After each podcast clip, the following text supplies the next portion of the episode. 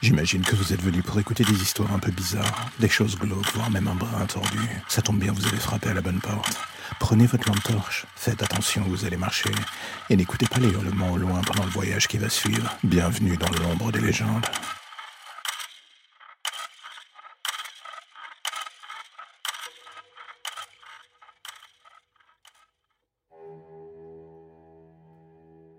Ce que j'aime regarder par-dessus tout dans les yeux d'une femme, c'est la multitude d'émotions qui s'y reflètent quasi H24.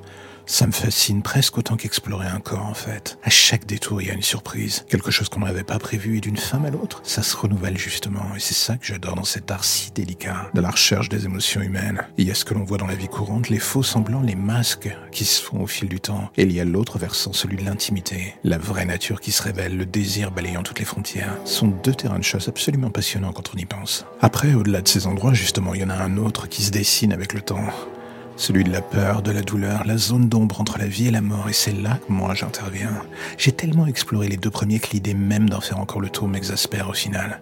Alors vous savez quoi, j'ai creusé de l'autre côté. D'une rencontre à l'autre, j'ai poussé le curseur le plus loin possible.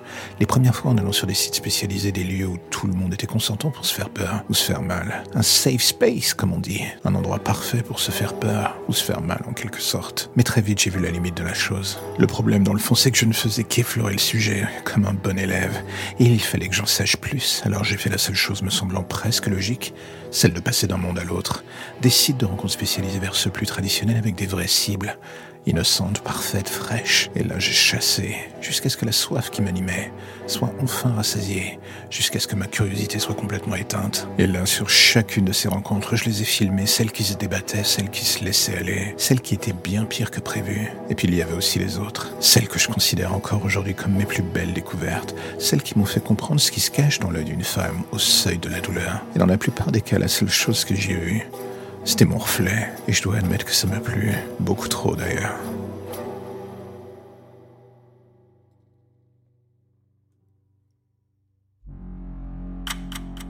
La lumière au bout du tunnel, voilà ce qui vous ramène enfin vers votre petite existence si tranquille. Plus d'ombre, plus d'histoire ou de légendes bizarres. Juste le quotidien qui revient frapper à votre porte en attendant de replonger d'ici demain matin vers de nouvelles zones pour le moins sombres. Vous avez déjà envie de revenir, je le sais. Mais patientez, chaque chose en son temps.